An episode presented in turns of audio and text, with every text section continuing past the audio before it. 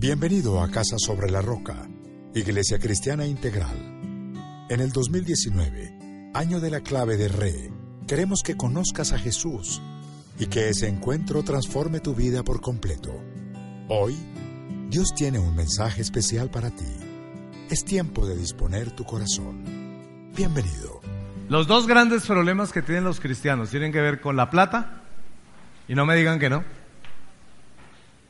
¿Y sabes con qué más? Con la falta de perdón. Y una vez se sorprende porque hay personas que llevan muchos años en el cristianismo y cuestionan esos dos aspectos. Pero, por ejemplo, pastor, yo, yo por qué tengo que diezmar.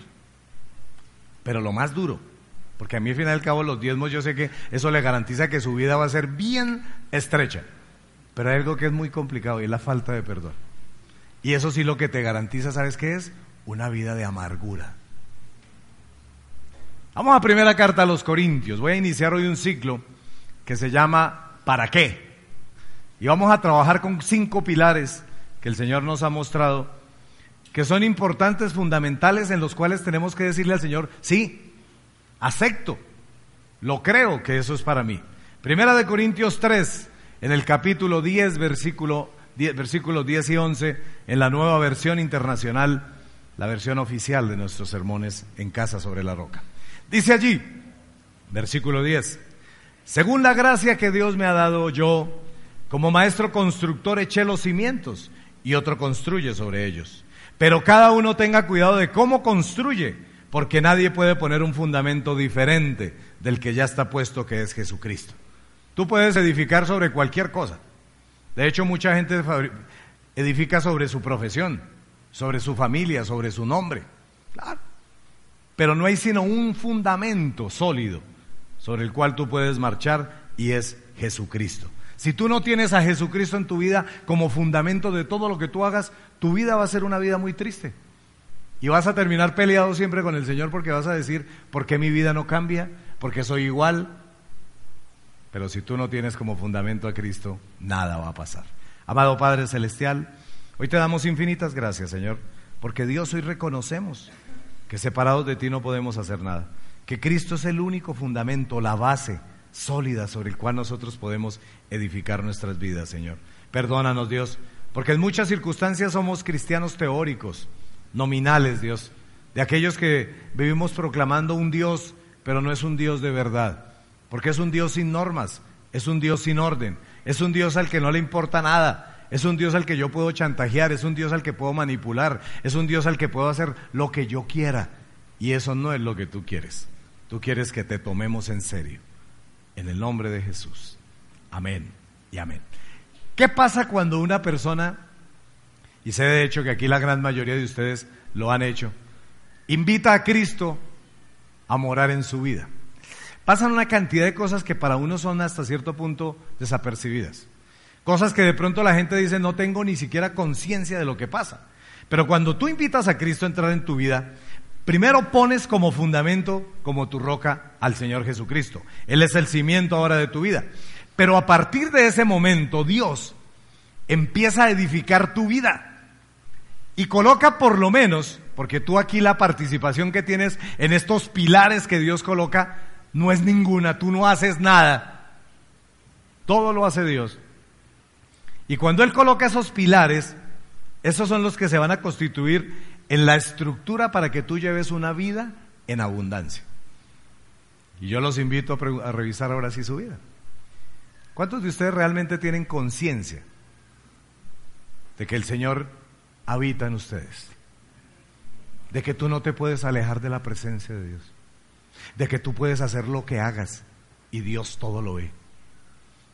Pero algo más, ¿cuántos de ustedes hoy están aquí odiando a una cantidad de gente porque les ha hecho daño. Y es muy posible que haya habido gente que nos haya hecho daño. Pero si tú hicieras un balance de lo que Dios a ti te ha perdonado, te lo garantizo, que es un buen negocio perdonar a los demás. Hay muchas personas enfermas en la iglesia. Hay muchas personas pasando por dificultades económicas, emocionales. ¿Por qué? Por pura falta de perdón. Porque es que a mí me lo hicieron, pastor. No sé si hubiera sido usted pastor, ¿qué habría hecho? Es que el Señor te vas a dar cuenta que no le importa quién fue el que te hizo, ni en qué condiciones, ni cuál fue la dimensión de lo que a ti te hicieron. A Dios lo único que le importa es que Cristo en la cruz cargó todos tus pecados y Él te autorizó y te dio la aval y te pide que perdones. Por eso hay que perdonar. Pero algo más, ¿cuántas personas viven en la vida sin, sin poder? Como con, con la pólvora mojada que nada les funciona. ¿Cuántos de ustedes dicen, oran y no pasa nada? Lo único que logran es lo que hacen con base en sus esfuerzos, que es bien poquito. Algo más. ¿Cuántos de ustedes no tienen un propósito en su vida? Y todo esto es lo que Dios nos da. Además de que nos da perpetuidad, vida eterna.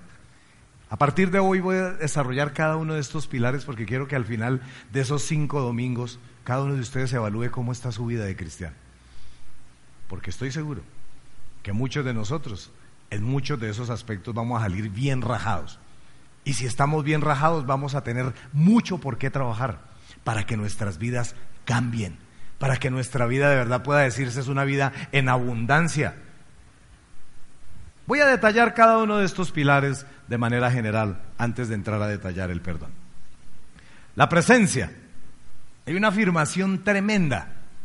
Mira, Cristo entró a, nuestra vida para quedarse. Él no es de esos que llega y se va. No, Cristo llegó a tu vida y quiere quedarse ahí, quiere vivir en ti y quiere vivir contigo. No quiere dejarte ni un solo instante. Tú eres un tesoro especial para Dios. Mira lo que dice Apocalipsis 3:20. Mira que estoy a la puerta, llamo. Si alguno oye mi voz y abre la puerta, entraré y cenaré con él y él conmigo. Es algo voluntario, ¿no? El Señor golpea la puerta y te dice, ¿Necesitas algo? No, yo puedo vivir solo. Ok, él sigue derecho.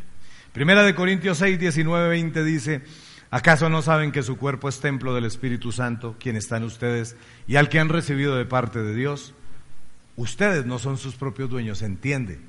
Uno de los grandes fenómenos que uno escucha en la actualidad es hombres y mujeres que creen que pueden hacer con sus vidas lo que quieran, que pueden hacer con sus cuerpos lo que quieran, Pastor, yo mi vida sí la llevo tranquilo. Yo sabré a quién. Yo no le rindo cuentas a nadie. Pero cuando tú te haces cristiano, no puedes seguir pensando así. Por eso mucha gente, la presencia de Dios está ahí a la puerta. Él está golpeando. Mira que estoy a la puerta y llamo. Pero muchos de nosotros lo hemos dejado ahí parado. Esperando, no le hemos abierto la puerta para que Él siga y cambie nuestras vidas. Y venimos a una iglesia y participamos de ella, pero de cristianos no tenemos nada. Somos simplemente cristianos nominales, simpatizantes. De pronto hasta estamos en un ministerio. Somos muy fieles con nuestros diezmos. Pero ¿qué sacamos con eso? Si la presencia de Dios no está en nuestra vida. Eso es muy duro. Para mí eso es muy crudo. Y me encanta el silencio que ustedes tienen porque yo también me cuestiono. Y uno muchas veces dice, ¿dónde está, Señor? ¿Será que de pronto nosotros hemos sacado al Señor de nuestras vidas? Somos templo del Espíritu Santo. Ya no nos pertenecemos a nosotros mismos, pues hemos sido comprados por precio de sangre y ahora debemos glorificar a Dios con todo nuestro ser. Pero la premisa de este punto, cuando lo desarrollemos, es que usted debe estar seguro de la presencia de Cristo en su vida. Si usted no está seguro, tiene que examinar su cristianismo. Segundo, el perdón. El Señor perdonó nuestros pecados, gústenos o no nos guste. Los pecados que tú le has dicho al Señor de conciencia y te has apartado del Señor, el Señor te los perdonó. El Señor es amoroso, el Señor anhela. No importa cuál haya sido, no ser que haya sido la blasfemia, el único contra el Espíritu Santo, el único pecado imperdonable declarado por la Biblia, pero estoy seguro que es muy difícil que una persona creyente lo, lo cometa. Es posible. Pero si el Señor perdonó todos nuestros pecados, ¿qué dice la Escritura alrededor de él?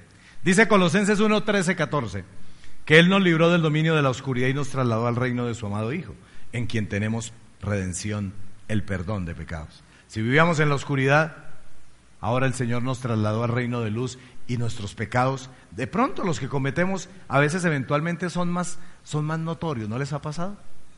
Que ya hoy en día, antes usted se disgustaba por cualquier cosa y decía groserías y todo el mundo sabía que usted era así.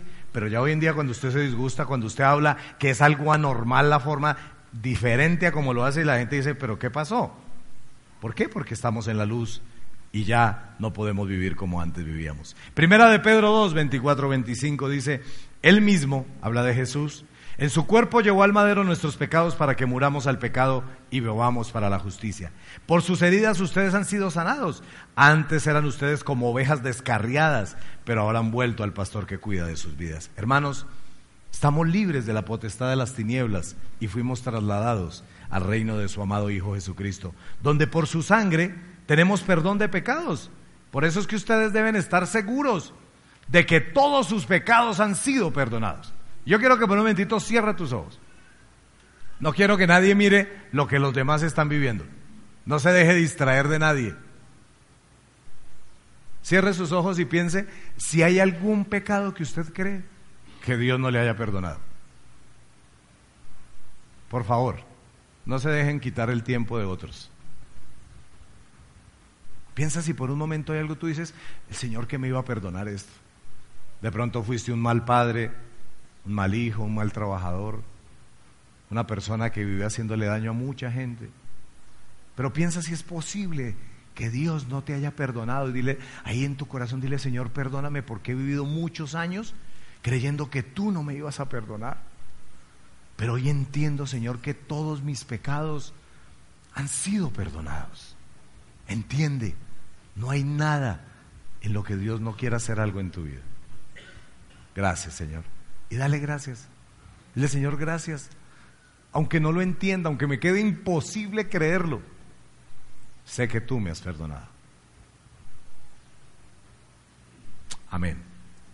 El tercer pilar es el poder. El Señor nos adoptó como hijos. No sé si aquí haya personas que hayan sido adoptadas. Y es muy probable. Y uno a veces se han dado cuenta de la característica de las personas adoptadas, que usualmente los demás los ven como de otra calidad. Si usted compara un hijo natural y un hijo adoptado, usted dice, al, hijo mío, al de mis fuerzas, al mi hijo biológico, le doy mucho más y si de pronto adopté a uno como que diferencio, lo diferencio. Pero ¿sabes cuál es la mala noticia para todos nosotros? Que todos los que estamos aquí, si hemos recibido a Cristo, somos adoptados. Gracias Natalia, es la única que está consciente de eso. Hemos sido adoptados, ¿sabes qué? Que tú también eras un bastardo y que el Señor te recogió y te hizo hijo de Dios. Y todos aquí somos iguales si hemos aceptado a Cristo como Señor y Salvador. Juan 1, 12, 13 dice, mas a cuanto lo recibieron, a los que creen en su nombre, les dio el derecho de ser hijos de Dios. Estos no nacen de sangre ni por deseos naturales ni por voluntad humana, sino que nacen de Dios. Después de recibir a Jesús y creer en el nombre de Jesús para ser hijos de Dios, eso es lo que realmente importa. No es el hecho de haber nacido, o haber sido bautizados, lo que nos da este derecho. Porque eso es lo que proclama, por ejemplo, la doctrina católica, y uno entiende por qué ellos hacen el énfasis en el bautismo de los niños. Porque la Iglesia Católica cree que a través del bautismo usted se convierte en un hijo de Dios. Pero déjame preguntarte, ¿qué es lo que dice la Escritura? Dice que cuanto lo recibieron a los que creen en su nombre, y con todo respeto, un bebé, ¿cómo va a confesar su fe? Algo más, Gálatas 3:26 ratifica lo que les estoy diciendo. Todos ustedes son hijos de Dios, claro, si ves, mediante la fe en Cristo Jesús. Usted debe tener fe y debe confesar a Cristo como Señor y Salvador para ser un hijo de Dios. No es simplemente el hecho de haber nacido en una familia cristiana o simplemente el hecho de tener gente que ha hecho cosas por usted. No, eso es algo voluntario, admitir que Cristo está en nosotros y que nos da poder porque ser un hijo de Dios. No sé cuántos de ustedes anhelarían llamarse, por ejemplo, escojamos un nombre aquí, Alvarito Gates. Bueno, suena hasta bien, pero que Alvarito fuera hijo de Bill Gates, no me imagino cómo andaría. Pues tú tienes un nombre y un apellido más grande que ese. Tú eres hijo de Dios y tu nombre está escrito en el libro de la vida. Propósito. Es la cuarta columna. Porque el Señor nos ofreció una vida nueva, no te ofreció simplemente una vida como cualquiera, ¿no? El Señor dijo, oiga, yo quiero, no importa lo que usted haya vivido, yo quiero que a partir de ahora su vida sea diferente. ¿Y cuántos anhelan una vida diferente a la que están viviendo? Yo sí quiero una vida diferente. Estamos muy lejos de lo que Dios quiere para nosotros. Por eso Dios nos ofrece una vida nueva. Dice en Juan 10:10, tengo tres pasajes de referencia. El ladrón no viene más que a robar, matar y destruir, habla de Satanás pero habla ahora de Jesús, yo he venido para que tengan vida y la tengan en abundancia. La vida que Dios promete por medio de una relación con Él nos permite tener una nueva oportunidad, un nuevo comienzo, una nueva mente, un nuevo corazón, una nueva voluntad. Tal como lo dice 2 de Corintios 5, 17. Por lo tanto, si alguno está en Cristo, es una nueva creación. Las cosas viejas pasaron. Ha llegado ya lo nuevo. Y Dios tiene para ti todo nuevo, no usado, no remendado. ¿Cuántos de nosotros anhelamos una vida remendada? No. Dios quiere darte todo nuevo. Levanta tu mano y repite conmigo, amado Dios, hoy te doy gracias porque sé que tú tienes para mí una vida nueva, una vida en abundancia y yo quiero vivirla, pero de tu mano. Amén. Y dale un aplauso al Señor con todo el corazón. Es por eso que Juan 3.3 dice, de veras te aseguro que quien no nazca de nuevo no puede ver el reino de Dios, dijo Jesús. ¿Por qué? Porque usted debe estar seguro de que tiene un nuevo propósito pues ha llegado a ser una nueva creación. Lo que usted de pronto antes remendaba, ¿cuántos de nosotros somos expertos? A uno le encantan las mujeres antiguas, ¿no? Las mamás. Las mamás les encantaba surcir. Y más cuando no había plata, eso cuántos de ustedes en sus pantalones del día a día, en mi casa pasaba eso, mi mamá nos remendaba los pantalones. Hoy en día los hijos no les remiendan. ¿Cuántos de ustedes va póngale un pantalón remendado a uno de sus hijos y verá que lo encara? ¿Es que, que, es que no tiene plata? No, nuevo. Y entonces, ¿por qué Dios no nos va a dar todo nuevo? Si un padre terrenal da lo mejor, ¿por qué Dios no nos va a dar lo mejor? Pues Él tiene todo nuevo. Quinto, es el quinto pilar que también lo vamos a ver más adelante. Perpetuidad, también denominado vida eterna.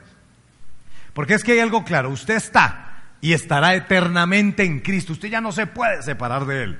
Primera de Juan 5:11 dice, y el testimonio es este que Dios nos ha dado vida eterna y esa vida está en su Hijo. El que tiene al Hijo tiene la vida. Escucha, el que tiene al Hijo, el que tiene a Jesús, tiene la vida. El que tiene al Hijo tiene la vida. El que no tiene al Hijo de Dios no tiene la vida. El único requisito de la vida eterna es oír la palabra, convertirla de verdad en parte de uno y creer en Jesús. Tal como lo dice Juan 5:24. Juan 5:24 dice, ciertamente les aseguro que el que oye mi palabra y cree al que me envió, tiene vida eterna. No será juzgado, sino que ha pasado de la muerte a la vida. ¿Por qué? Porque la vida eterna es conocer a Jesús. Juan 17:3 dice, y esta es la vida eterna, que te conozcan a ti, el único Dios verdadero, y a Jesucristo, a quien tú has enviado. La única verdad es que usted debe estar seguro de tener salvación y vida eterna. Pero si le preguntáramos a la gente en el uno a uno, ¿usted realmente cree que tiene vida eterna? Mucha gente diría, no, yo no he sido el mejor padre, no, yo no he sido el mejor. Pero es que ¿quién te está diciendo que la vida eterna se obtiene por ello? La vida eterna se obtiene por fe en Cristo. Él hizo todo, Él pagó por ti, Él pagó por mí. Hoy como les había dicho, iniciaremos el ciclo que denominé ¿Para qué? Donde ampliaremos el sustento bíblico de estas cinco columnas que Dios ha colocado para tener una vida en abundancia, cuya responsabilidad de mantenerla recae sobre cada uno de nosotros. El Señor colocó el fundamento, colocó los pilares y tú tienes que mantenerlos y edificar sobre ellos. Tal como lo dice Colosenses 2. Colosenses 2, 6, 7 dice, por eso, de la manera que recibieron a Cristo Jesús como Señor, vivan ahora en Él, arraigados y edificados en Él, confirmados en la fe como se les enseñó y llenos de gratitud. ¿Cuántos de ustedes tienen un gato en su casa? ¿Cuántos tienen gato? Levante su mano. Ah, ok. Si usted coge un gato, lo saca por una ventana y lo tira, ¿qué hace el gato? Además de llorar. ¿Qué hace? Abre las patas así, él está mirando a ver de dónde se agarra. Y donde encuentre se agarra. Nosotros tenemos que vivir una vida más así como gatos, que es agarrados pero del Señor, agarrados de uñas y todo. Y uno es lo que menos hace, uno no se agarra de Él. Uno se agarra del salario, del jefe, de los hermanos, de los amigos, del trabajo. Estamos agarrados así. pero no nos agarramos del Señor. Y yo creo que lo que Él quiere es que estemos arraigados, agarrados, edificados en Él, confirmados en la fe, como se les enseñó, y llenos de gratitud. Para comenzar, hablaremos de un tema extremadamente sensible, que es el perdón. Uno de los pilares, que la verdad con amor se lo digo, uno de los pilares que uno sabe que en los cuales la gente tiene más problemas. Y estoy seguro que muchos de ustedes, además de tener problemas con el perdón, es posible que tengan problemas con su salud y con muchas cosas. Porque el que no perdona vive enfermo. El que no perdona vive amargado. El que no perdona es contaminación para los que están alrededor. Y no me digan que no. Porque cuántas personas de las que antes estaban cerca de ti después de que tú omitiste perdonar, te han sacado, te han aislado. Porque es que ser una, una persona de esas que vive en medio del odio es desagradable. Y finalmente, desagradable primero para Dios. Recordemos, usted debe estar seguro de que todos sus pecados han sido perdonados. Efesios 4:32 dice, más bien, sean bondadosos y compasivos unos con otros y perdónense mutuamente, así como Dios los perdonó a ustedes en Cristo. Así como. Entonces, si tú ya sabes que el Señor te ha perdonado tantos pecados, así mismo tú tienes que perdonar a los demás. ¿No tienes opción? No tienes alternativa. Si no creemos que el Señor nos ha perdonado, difícilmente seremos bondadosos, compasivos y el perdón mutuo será para el caso de tu vida de pronto casi una ilusión. Hoy quiero que veamos tres aspectos para desarrollar este tema del perdón. El primero es el proceso del perdón y espero que todos vayan por favor a Mateo capítulo 18 para que arranquemos. Veremos la relación entre la fe y el perdón, es increíble. Uno perdona en fe si te han hecho daño. ¿Cuántos de ustedes tendrían aquí argumentos para decir yo no perdono, pastor? Fueron víctimas, fueron abusados, ¿Cuántos fueron maltratados en su infancia? ¿Cuántos de ustedes, por ejemplo, tuvieron unos padres bien hostiles, pero bien duros, de esos que de verdad no admitían nada, que a todo momento era agresividad, golpes, maltrato? Y uno dice, Dios mío, ¿yo por qué voy a perdonar? Si lo viví, pero es que no hay opción. ¿Cuántos de ustedes vivieron en empresas? Desde su colegio recibieron maltrato de mucha gente, compañeros, profesores. Su vida fue una vida complicada. Pero hoy vas a ver que el proceso de perdón debe ser algo natural en tu vida. Vamos a Mateo 18, todos, porque quiero que me acompañen a leer y ustedes van a salir hoy de aquí. Si tienes Biblia propia, subraya todo lo que Dios te muestra en estos nueve pasos que a partir de hoy vas a darlos de manera natural. Vas a ver que no es nada difícil. El Señor nos va a orientar. Primero, en este proceso, hay que perdonar siempre que nos ofenden. Arrancó mal, ¿no? Pero el tema es que tenemos una mala concepción de lo que es el perdón. El perdón no necesariamente implica reconciliación, escucha. Si alguien te ofende a ti, si alguien te maltrata, tú lo puedes perdonar. No necesariamente te vas a volver y vas a seguir siendo el mejor amiguis. De pronto era una persona muy cercana, con el que compartías, al que llevabas a tu casa, al que invitabas a comer, con el que tenías mucha afinidad, al que siempre llamabas a consultarle a otro. Sí, te maltrató, te ofendió, tú lo perdonas, no necesariamente tiene que restaurarse la relación, porque mucha gente entiende que es que queda obligado y entonces tiene que si el marido la golpea y lo maltrata y si los hijos la humillan, entonces toca admitir lo que sea y seguir como si tal. No, eso no lo dice la Biblia. La Biblia habla de perdón, es sanar todo aquello que a uno le duele. ¿Y cuántos de ustedes tienen hartas heridas ahí en su corazón? Pero mira lo que dice el Señor. Pedro se acercó a Jesús y le preguntó, Señor, ¿cuántas veces tengo que perdonar a mi hermano que peca contra mí? Y yo creo que muchos de ustedes esperarían una respuesta del Señor ahí, uy, ojalá una, una, una y ya. Si es la suegra, nunca. No, sí. Y empieza usted a no, si le debo plata al que me está pidiendo perdón, dos, porque si no, si no lo perdono, y si es alguien a quien yo quiero harto, por ahí tres. Pero el Señor le, y, el, y el Pedro es tan abusivo que le dice, Señor, hasta siete veces, Señor. Y el Señor le dice, no te digo que hasta siete veces, sino hasta setenta y siete veces. le contestó Jesús. El número siete en la, en la palabra de Dios es un número muy especial. El número siete es el número de Dios, es el número de la perfección. Al decir que siete veces, Pedro lo que estaba buscando era decirle, debemos hacerlo, sí, claro, de manera natural, pero el Señor le dice, no lo quiero que lo hagas siete veces, sino setenta y siete veces, que sabes que equivale a hacerlo siempre, siempre hay que perdonar. Y yo sé que eso no es muy agradable y miro desde aquí caras largas, y yo sé que más de uno dirá, ay pastor, y no puede cambiar esa palabra, no es que yo no la escribí, sencillamente, siempre hay que perdonar sin condición. Es complicado, pero vas a ver los beneficios más adelante que tiene detrás de esto. Segundo, todos debemos rendir cuentas y aquí es donde la cosa se pone buena. Porque uno dice, ¿yo por qué no perdono? No, porque yo me guardo para mí el derecho de cobrarle y de hacerle sentir allá lo que yo sentí. Y es que usted sintió lo que era vivir en un arriendo. Y es que usted sintió lo que era aguantar hambre y quiere uno que los demás sientan lo mismo pero todos vamos a rendir cuentas. Y los que te han hecho daño a ti también van a rendir cuentas. Digan amén. Los que te han hecho daño, uno veces dice, es que uno quiere cobrar venganza a la manera de uno. ¿Cierto? Entonces uno dice, no, es que lo que yo sentí, pastor. claro, uno dice, claro, lo que tú sentiste te da derecho entonces para que hagas que el otro sienta lo que tú sentiste.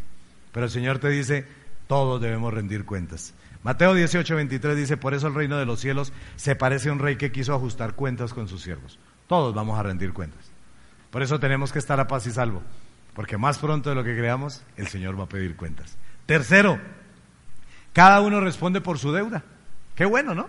Porque qué tal que yo tuviera que responder por la deuda de mi familia o de mis hijos o de mis hermanos. No, y entonces, porque hay gente, no sé cuántos de ustedes tengan eso en sus familias. Una vez se recuerda persona, yo en mi familia había un tío que era una cosa especial, fuera de lo normal. Era una persona con un odio por todo el mundo. Mire cuál era el perfil de él. Tuvo como unas 15 mujeres y con todas tuvo hijos. Por ende a ningún hijo cuidó. A ningún hijo le dio amor. Pero vivía resentido con los hijos porque no lo visitaban. Y este personaje nunca les dio ni siquiera el apellido. Pero él vivía resentido de que cómo era que los hijos... Y murió, ¿sabes cómo? y espero que ninguno de ustedes vaya a morir así, de un infarto, solo, tirado en una cama, y al tercer día lo encontramos podrido, tirado de rodillas. No sé si pidiéndole perdón a Dios. Yo no quiero que ustedes mueran así. Porque hay mucha gente resentida que lo único que se está labrando es el lugar para morir solo. Solo y odiando a todo el mundo. Y eso no tiene sentido. Eso no es cristiano. Mateo 18, 24 dice, al comenzar a hacerlo se le presentó uno que le debía miles y miles de monedas de oro. Escucha, las deudas allí en ese contexto equivalen a ofensas. Miles y miles de monedas de oro. Cuarto, toda ofensa merece castigo. Esto le baja un poquito el tono a que cuando a uno le dicen, ay, pero ¿qué tiene de malo? Solo unas palabritas. ¿A cuántos de ustedes los tienen tramados así? que el marido es de esos bien desatentos y además de eso altanero. Y cada vez que usted le dice, mi hijo, se me acabó la ropa interior, mire a ver qué hace. Y entonces la señora ya no le volvió a pedir nada. La señora ya nunca le volvió a pedir nada porque el tipo cada vez que la habla, entonces cuando volvieron a hablar un día, eso sí, porque por la noche la quiere buscar, la señora le dice, ay, pero es que usted me habla tan feo. Ay, eso fueron solo unas palabritas. ¿Cuántos de ustedes mantienen a la gente a punta de, eso fue minimizándolo. ¿Sabe qué? Toda ofensa, pequeña o grande, merece castigo. Digan amén. Ahí sí no les gustó, ¿no? Ahí sí no, es que a uno no le gusta. Eso es incómodo. Claro, lo que yo también hago también merece castigo, ¿no? Ahí sí no nos gusta. No, lo que los demás sí, yo tengo que meterle el dedo allá en la yoga para que sepa cómo me dolió. Pero lo que los demás, lo que yo le hago a los demás, no. Eso sí son cosas suaves, son pequeñas, hay cosas así. Es que usted se volvió tan delicado desde que se hizo cristiano. ¿Sí ve cómo se volvió? En esa iglesia todos deben ser iguales, me imagino que le dicen. Todos ahí delicaditos. Nada. Toda ofensa merece castigo. Versículo 25, como él no tenía con qué pagar, el Señor mandó que lo vendieran a él, a su esposa y a sus hijos y todo lo que tenía para así saldar la deuda. Era la costumbre en la antigüedad, pagar con lo que usted tuviera. Si no tenía medios, pues simplemente pagaba con sus hijos, con su familia y le tocaba pagar. Sexto, quinto, perdón. Todo ofensor debe pedir perdón. Digan amén. Yo quiero que ustedes hoy hagan una cosa, de verdad. si han ofendido gente, que le pidan perdón. Aún dentro de la iglesia, si hay ofensa, diga, perdóname, no importa, mira, he estado, Dios me ha puesto carga y yo quiero pedirte perdón porque yo también he sido duro, he sido hostil. Ah, todo ofensor debe pedir perdón, Mateo 18, 26. El siervo se postró delante de él y mira lo que le digo, tenga paciencia conmigo, le rogó y se lo pagaré todo. Sexto, el que pide perdón será perdonado. Eso sí nos gusta. Uy, no sé cuántas cosas tú recuerdes de personas cercanas, de personas que tú ames. Pero ¿cuántos de ustedes tienen ahí al lado a una persona, si es su cónyuge, si es una persona cercana, un amigo, que les ha perdonado cosas? ¿Y ustedes cómo se sienten? Eso no afianza a veces hasta el perdón. Cuando uno dice, bueno, yo te perdoné y ay, te sigo amando y ahora te amo de pronto hasta más. Es una bendición porque el que pide perdón será perdonado. Mira lo que dice el Señor en Mateo 18, 27. El Señor se compadeció de su siervo, le perdonó la deuda y lo dejó en libertad. Yo no me imagino la alegría con que ese personaje que debía miles y miles de monedas de oro salió de allá, no debo nada, no debo nada. Pero mira lo que sucede a continuación y eso nos pasa a todos. Porque el Señor nos perdonó a nosotros todos nuestros pecados. Y sin embargo alguien nos hace cualquier cosita y nos llenamos de odio, nos llenamos de ira, tenemos argumentos para no volverle a hablar y para sacarlo de nuestra vida. Y eso es lo que hace este personaje. El que ha sido perdonado debe perdonar, pero él no perdonó. Mateo 18, 28 al 33, 7, séptimo punto. Al salir aquel siervo se encontró con uno de sus compañeros que le debía 100 monedas de plata. ¿Recuerdan cuántas le debía él al amo? Miles y miles de qué? De oro. Pero este le debía mucho menos, 100 monedas de plata. Lo agarró por el cuello y comenzó a estrangularlo. Págame lo que me debes. Le exigió. Su compañero se postró delante de él. ten paciencia conmigo, le rogó y te lo pagaré. Lo mismo que le dijo él a su amo. Pero él se negó. El amo, en cambio, cambió. Más bien fue y lo hizo meter en la cárcel hasta que pagara la deuda. Cuando los demás siervos vieron lo ocurrido, se entristecieron mucho y fueron a contarle a su señor lo que había sucedido. Entonces el señor mandó llamar al siervo. Siervo malvado le increpó. Te perdoné toda aquella deuda porque me lo suplicaste. ¿No debías tú también haberte compadecido de tu compañero, así como yo me compadecí de ti? ¿Sabes cómo nos llama el Señor? Cada vez que la gente que nosotros debíamos haber perdonado, lo único que hacemos es agarrarlos del cuello, siervo malvado. ¿Cuántas veces el Señor nos habrá llamado así? Porque es el Señor te perdonó, te perdonó todos tus pecados. Y ahora tú no eres capaz de extender la misma misericordia a las personas que hacen cosas que con toda razón, como lo dice el contexto de este pasaje, son mucho menores que las que Dios a ti te perdonó. Pero no, yo tengo que admitir que tengo que buscar venganza. Ocho, el que no perdona será castigado. ¿Y cuántos de ustedes quieren castigo? Sigan así, no perdonen, tranquilos. Mateo 18, 34 dice, y enojado su señor lo entregó a los carceleros para que lo torturaran hasta que pagara todo lo que debía. Nueve, debemos perdonar porque Dios nos ha perdonado. Digan, amén. Así también mi Padre Celestial los tratará a ustedes, a menos que cada uno perdone de corazón a su hermano. Hay algo muy importante. No existe cristianismo sin perdón. Es imposible que exista una vida en abundancia, la que Cristo prometió, sin perdonar. Y yo quiero que tú empieces sin hablar con las personas que tienes al lado. Las fuentes más normales de tristeza, de dolor, de pecado y de ofensa son las mismas familias. Uno no tiene muchas veces que ir, mire, uno de pronto es porque le tiene esta confianza a la esposa, pero con la esposa a la que uno muchas veces más maltrata. A los hijos son los que uno más maltrata. A los compañeros cercanos, a la gente que uno tiene más cerca, son las personas que uno muchas veces más ofende. Y si no, evalúate cuántos conflictos has tenido últimamente, en los últimos 8 o 15 días con tu familia. Son las personas que uno más, de pronto las que más lo conocen a uno, donde las cosas son más sensibles. Por eso allí es donde Dios lo prueba uno para que uno desarrolle el perdón. Y eso es cada día y con la familia, con la gente que uno convive. Perdona a diario, perdóname, mira, hice esto, pero no lo dejen ganar. No se dejen ganar porque van a ver algo que es tremendo. El diablo, que es cochino, él sí anda pendiente. Y él va generando divisiones, fisuras permanentes en las familias. en las empresas, entre los hermanos en la fe. Él es un astuto, pero tú con un simple paso de perdón, te perdono, no te preocupes, vamos para adelante. Estamos creciendo, madurando. Eso le cierra al diablo la puerta en la cara. Pero eso requiere fe. Y es el segundo capítulo que tenemos que examinar. Es la relación entre la fe y el perdón. Uno no perdona porque sí, vea, yo le digo, uno lo que confía es que el Señor vengará. Uno dice, bueno, Señor, yo voy a perdonar esto, pero ya, eso ya es problema tuyo. Claro, cuando tú perdonas, le das la oportunidad que sea Dios quien cobre venganza.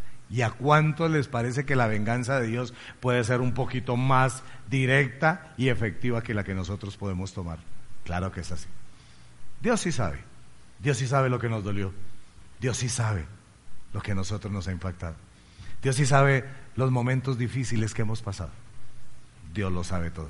Uno no lo puede. Por eso cuando uno habla con una persona y le dice, oiga, pero perdone.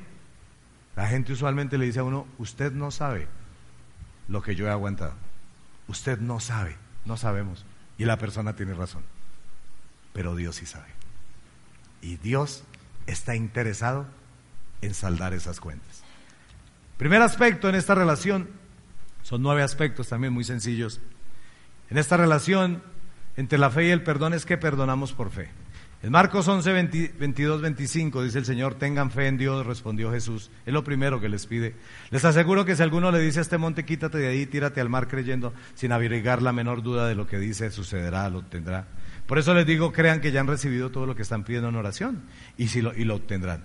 Y cuando estén orando, si tienen algo contra alguien, perdónenlo, para que también su Padre que está en el cielo les perdone a ustedes sus pecados. Pero primero el Señor les dice, tengan fe. Después les dice, perdonen, porque el perdón es una decisión de fe.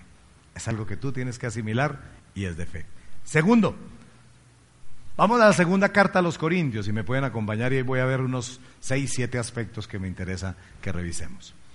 En segunda carta a los Corintios es la historia de de un creyente que había causado un impacto sobre la iglesia. Y, pues lógico, cuando una persona causa impacto sobre una colectividad, eh, lo lógico es que la gente se entristezca. Y, y, el rencor, en últimas, también origina tristeza. Allí en 2 de Corintios 2.5 dice, si alguno ha causado tristeza, no me la ha causado solo a mí. Hasta cierto punto, y lo digo para no exagerar, se la ha causado a todos ustedes. Piensa el impacto que a uno le puede causar, por ejemplo, un hermano que es un, hermano amado en la fe, que de la noche a la mañana resultó que no, que ya además de la esposa tenía un amante, o que además de, empezó a estar metido en negocios turbios y tal, y uno dice, era un hermano en la fe. Claro, le causa la tristeza no solamente para uno, sino para mucha gente. Pero ¿sabes qué pasa? Ya de por sí, como lo dice la palabra de Dios, es el tercer aspecto que debes tener en cuenta, el pecado trae castigo. Segunda de Corintios 2.6 dice, para él es suficiente el castigo que le impuso la mayoría. Cuarto aspecto, el perdón. Si el pecado trae castigo, el perdón trae consuelo. Segunda de Corintios 2.7. ¿Qué dice allí? Más bien, debieran perdonarlo y consolarlo para que no sea consumido por la excesiva tristeza. Muchas personas se dejan consumir por la excesiva tristeza y ya no quieren hacer nada. Pero ¿quién te dijo que había un pecado que era imperdonable? Así tú hayas impactado a mucha gente. Dios te quiere levantar. Dios lo que quiere es que tú te arrepientas y cambies. ¿Y cuál es el problema? ¿Quién dijo que, que había alguien que pudiera levantar la mano contra ti? Quinto, el perdón confirma el amor, dice segunda de Corintios 2.8. Por eso les ruego que afirmen su amor hacia Él. ¿Qué actitud tan diferente a la que nosotros tomamos? Si nosotros vemos un hermano o una persona cercana que peca, le caemos. Y la palabra de Dios dice, no, reafirmen su amor. No le está pidiendo complicidad, le está diciendo, oye, tú puedes levantarte, tú puedes hacer algo diferente y eso es lo que Dios quiere, porque es que en medio del perdón, el amor debe salir, claro, la persona se arrepintió, pues vamos, démosle la oportunidad, amémoslos. No es fácil, pero Dios quiere que lo hagamos. Sexto, el perdón es un acto de obediencia. Segunda de Corintios 2.9 dice, con este propósito les escribí para ver si pasan la prueba de la completa obediencia. ¿Cuántos de ustedes podrían decir que están rajados en el perdón? Es que hay personas que les dificulta. Hay personas que no pueden hacerlo. Yo digo, hay personas que de verdad tienen una, una forma de ser muy dura, especialmente si su corazón ha sido maltratado, si los proyectos de su vida han sido frustrados, si no ha encontrado satisfacción en lo que hace, si ha visto que todo como que va contra él, las personas van endureciendo su corazón y perdonar es casi un imposible. No sé si usted ha hablado con alguien que tenga el corazón endurecido. Es de esas personas que todo es duro. No, imposible, no se puede. Ah. Pero Dios dice que sí se puede. Porque el perdón es un acto de obediencia. Escucha, con este propósito les escribí para ver si pasan la prueba de la completa obediencia. Séptimo, el perdón da un buen ejemplo. Qué tristeza cuando uno ve, por ejemplo, entre hermanos en la fe, que después de haber sido tan cercanos y ayudarse y amigos, cada uno camina por un lado y van y se ven que vienen por allá por la otra acera y el otro cambia y para no encontrárselo. Qué mal ejemplo. Es una super oportunidad de uno decir, venga, nos perdonamos, vamos para adelante, esto no es, es una forma de decirlo. Y dice, a quienes ustedes perdonen, yo también lo perdono. De hecho, se había... Sabemos que Dios llegó a tu corazón con una palabra especial. Repite en voz alta, después de mí, esta sencilla oración. Amado Jesús, te doy gracias. Reconozco que soy pecador, pero también reconozco que tú, Jesús, eres Dios que te hiciste hombre, moriste y resucitaste, te abro la puerta de mi corazón. Haz de mí la persona que tú quieres que yo sea. Te recibo ahora mismo como mi Señor y mi Salvador. En Cristo Jesús. Amén. Si acabas de hacer esta oración, la palabra de Dios dice que naciste de nuevo que eres una nueva persona. Te invitamos a dar el siguiente paso en tu proceso. Somos una iglesia de amor y queremos acompañarte y ayudarte en esta nueva vida. Ingresa a www.casarroca.org. Conéctate, crece, sirve. Seguimos en contacto.